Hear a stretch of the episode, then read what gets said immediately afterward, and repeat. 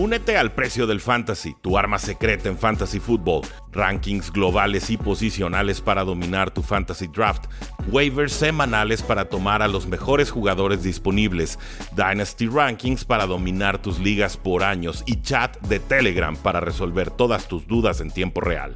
Visita stam.store diagonal precio NFL o da clic al link en este episodio para suscribirte.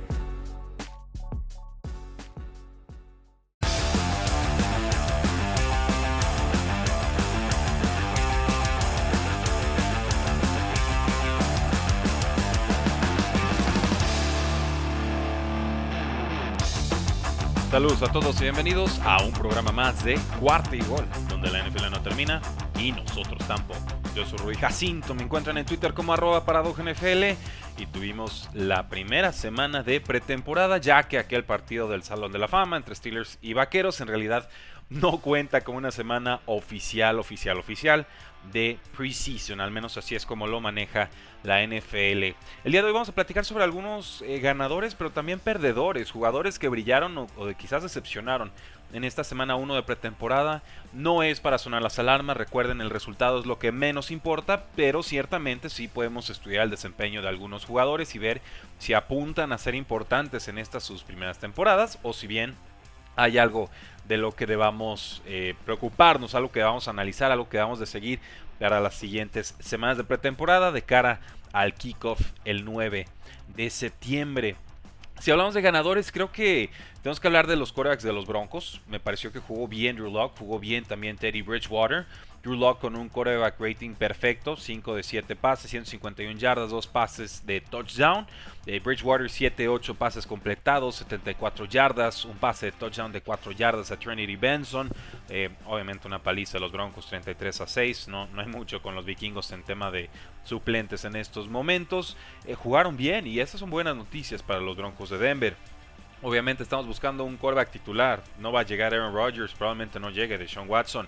Alguno de estos dos tendrá que ser el quarterback número uno de Broncos. Y bueno, en este primer partido lo resuelven de forma más que correcta. Así que por el momento Drew Locke se mantiene ligeramente por delante de Teddy Bridgewater para ser el titular de Broncos esta campaña. Eh, Justin Fields con los Osos de Chicago, quienes vieron su partido, pues habrán quedado adecuadamente impresionados. Hubo una jugada en la que se escapaba hacia la derecha, casi sin ver, ¿no? De reojo alcanza a contorsionar todo el cuerpo y lanza un pase, un riflazo con toda precisión para mover las cadenas como de 15, 20 yardas. Una jugada muy impresionante, una jugada muy difícil de ejecutar y esa clase de, actuaciones, incluso siendo pretemporada, las tenemos que valorar y, y por supuesto eh, aplaudir. Yo se los dije todo el offseason. Justin Fields es el quarterback número 2 de esta clase. Me gusta mucho Trey Lance. Tengo muchas expectativas de él. Tengo más dudas de, de Zach Wilson. Pero finalmente eh, Justin Fields, aunque hay algunos temas ahí de procesamiento de jugadas que creo irá resolviendo, en este partido jugó muy bien. 14 de 20 pases completados, 142 yardas, un pase de 30 yardas de touchdown a Jesse James que se escapa por completo. No había defensores alrededor esta famosa jugada leak en la que todos se van a la derecha y de repente el ala cerrada hace un leak, ¿no? se escapa, se fuga y bueno, no se enteran los defensores y entonces sin defensores a la redonda anota con total facilidad. Eh, Justin Fields dice que el partido estuvo algo, algo lento para él en el sentido de que estaba procesando todo rápido, todo bien. Bueno, qué, bueno que así sea, pero tampoco hay que, hay que pecar en exceso de, de confianza, ¿no? Un partido a la vez. Eh, Trey Lance no tuvo los mejores números del mundo. Este pick número 3 global de este año completó apenas 5 de 14 pases. Tuvo 4 capturas, o sea, no, no la mejor actuación. Tres de esos pases incompletos se los soltaron los receptores. Y bueno, los linieros ofensivos tampoco contaban con Alex Mack, el centro titular, ni con Trent Williams, el, el, el tackle izquierdo titular. El caso aquí es que, obviamente, con talento relativamente cuestionable, pues tampoco podemos calificar del todo eh, correctamente o adecuadamente a Trey Lance. La evaluación se vuelve más complicada. Pero hubo un pase de 80 yardas para touchdown con Trent Sherfield en un escape hacia la izquierda y luego Cruz el bombazo hasta la derecha. Y ahí podemos apreciar realmente cuál es el techo que ofrece Trey Lance. Entonces, no fue la actuación más consistente para, para un novato, es normal. Se va a esperar eh, un proceso de adaptación un poquito más complicado por los pocos partidos que tuvo Trey Lance en colegial. Pero alcanzamos a ver esos destellos que enamoraron a los Shanahan y que por supuesto próximamente enamorarán a los aficionados de San Francisco. Con los Patriotas, ¿qué tal la escapada de Ramondre Stevenson ahí en el último cuarto? Eh, buen partido del novato, 127 yardas, 2 touchdowns en apenas 10 acarreos, incluyendo un touchdown de 91 yardas. Una pelea difícil la que tendrá Ramondre Stevenson en ese backfield. Está Jamin Harris, que es el favorito para hacerse con la titularidad. Está Sonny Mitchell, que si Ramondre Stevenson juega bien, creo que Mitchell podría ser cambiado del equipo. Está James White, que firmó por un año, él por supuesto para atrapar pases desde el backfield. Está JJ Taylor, eh, adecuado suplente, no hizo mucho el año pasado. Y está Brandon Bolden, que él sí te puede ayudar en equipos especiales. Entonces, obviamente aquí creo que la pelea es de Ramondre Stevenson contra Sonny Mitchell, porque los Patriotas no van a entrar con seis corredores a esta temporada regular. Mostró fuerza, mostró inteligencia, me parece que corre bien entre los tackles. Quizás lo que más duda generaba de Ramondre Stevenson en colegial era esa velocidad top, ¿no? Ser un corredor grandote, poderoso, pero eh, de repente esa última velocidad no la tenía y lo alcanzaban por atrás. Pues bueno, por lo menos con lo que vimos en este partido, creo que ha bajado de peso y se ve bastante, bastante rápido y bastante, bastante ágil. ¿Qué tal Dwayne Haskins con los Steelers? Les dije que todavía habían cosas que ver con Dwayne Haskins que Mason Rudolph no nos puede ofrecer. La ex primera ronda del Washington Football Team pues creo que ya está haciendo un fuerte caso para reemplazar a Mason Rudolph como quarterback número 2 del equipo.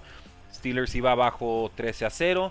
Dwayne Haskins tuvo cuatro series consecutivas de anotación, incluyendo un pase de touchdown de 22 yardas a Anthony Johnson.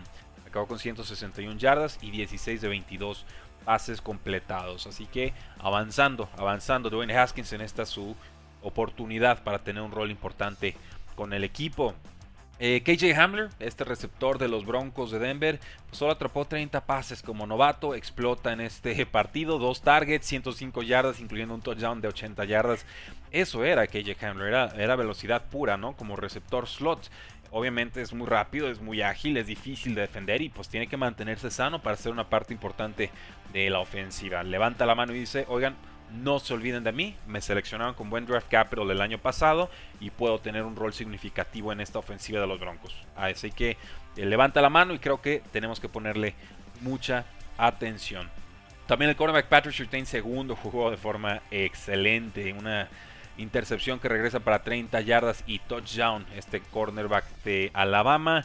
Y bueno, obviamente el debate va a estar siempre, ¿no? Justin Fields, Osos de Chicago, Patrick Surtain, cornerback de los Broncos, ¿debieron los Broncos tomar a Justin Fields o no? Todo lo que hizo Justin Fields en el partido de los Osos antes del juego de los Broncos eh, parecía indicar que podrían arrepentirse muy pronto los, los Broncos y creo que eventualmente lo harán, pero también me queda claro que tomaron a un gran jugador y una garantía en la posición como es Patrick Surtain segundo, ¿no? El cornerback más más completo, más balanceado, más seguro a seleccionar eh, en esta clase. Eh, por lo menos aquí contra corebacks muy, muy, muy, muy malos de los vikingos de Minnesota, demuestra que, está listo para ser titular. Eh, Rondell Moore, el receptor de los Arizona Cardinals, no tuvo un touchdown contra los Cowboys, pero tuvo un, buen buen partidito como complemento de AJ Green, de DeAndre Hopkins y de Christian Kirk. Un debut en el que atrapó 3 de 4 targets para 23 yardas. Además, eh, pues bueno, dos acarreos para 16 yardas. Empezamos a ver un poquito de esa versatilidad que se espera con el, bajito, el diminuto Rondell Moore, pero que es una bala auténticamente difícil de detener y que creo encaja perfecto en esta ofensiva que propone Kyler Murray y Cliff Kingsbury, el head coach. Eh, Terrence Marshall Jr., ojo con este jugador. Ahorita está como receptor número 3 de las Panteras de Carolina, pero el pick número 59 global del draft atrapó tres pases para 88 yardas, incluyendo una de 60 yardas ya en total, atrapada de PJ Walker. Así que ojo ahí porque ningún otro receptor tuvo más de 26 yardas por aire en esta derrota 21-18 contra los Colts. Es un jugador grandote, un jugador poderoso, un jugador que debió haber producido más en colegial, pero que las lesiones y la competencia en el equipo no se lo permitieron. Robbie Anderson está en su último año de contrato. Terrence Marshall creo que tendrá un lugar en esta ofensiva como receptor número 3. Eh, sobre todo porque no confío en las alas cerradas que tienen los Panthers en estos momentos. Y en Thomas, sobre todo. Y bueno, ahí que veremos qué es lo que puede hacer Terrence Marshall, pero por lo pronto eh, se hace sentir y creo que será importante en esta ofensiva. Si hablamos de perdedores, ¿no? de jugadores que quizás no brillaron como se esperaba, que decepcionaron, eh, creo que podríamos hablar de los quarterbacks de los Saints. Tanto Tyson Hill como James Winston, ambos tuvieron una intercepción en este partido. Y el head coach Sean Payton de Santos fue muy, muy claro. No va a hacer comparaciones con los quarterbacks en estos momentos, nos dice. No importa quién jugó mejor si hubo seis entregas de balón. Entonces Tyson Hill intercepción, James Winston intercepción, la ofensiva no carbura, no está Michael Thomas, no está Will Lutz. Este es uno de esos partiditos en los que aunque el resultado no importa, la forma en la que se da el resultado sí. Y entonces no, no pueden estar tranquilos en estos momentos los aficionados de Santos con la situación de coreback que están viviendo. Trevor Lawrence tuvo el peor inicio posible a una carrera en NFL, por lo menos en un partido de pretemporada.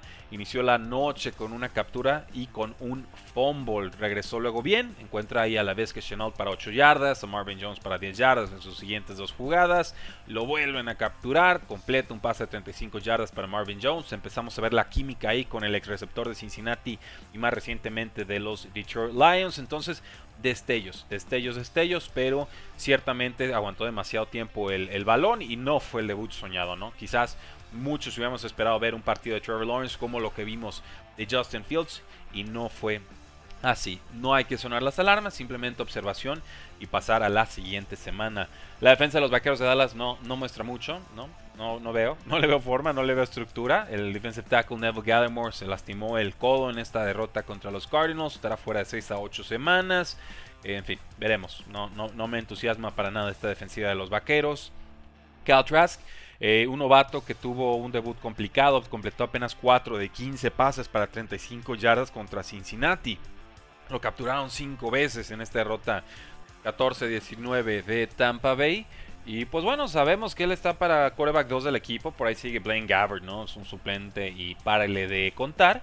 Y nos dice el head coach Bruce Arians que hubo algunas jugadas, algunos pases que los receptores se hubieran quedado atrapado y hubiera tenido una mucho mejor noche eh, Cal Trask, ¿no? Algunos de esos pases profundos que fueron la especialidad de Cal Trask en Florida, ¿no? Sobre todo ahí con su super tight Cal Pitts pero todo lo que es zona corta, zona intermedia es donde más le ha costado adaptarse, donde más le ha costado producir a, Cal Trask. Entonces son pases profundos, muy precisos, hay mucho con qué trabajar, está por supuesto siendo mentoreado por Tom Brady, entonces no se desaliente. Obviamente no está en ese grupo de top 5 corebacks, ¿no? no es un Zach Wilson, no es un Trevor Lawrence, un Justin Fields Trey Lance o incluso Mac Jones de Alabama.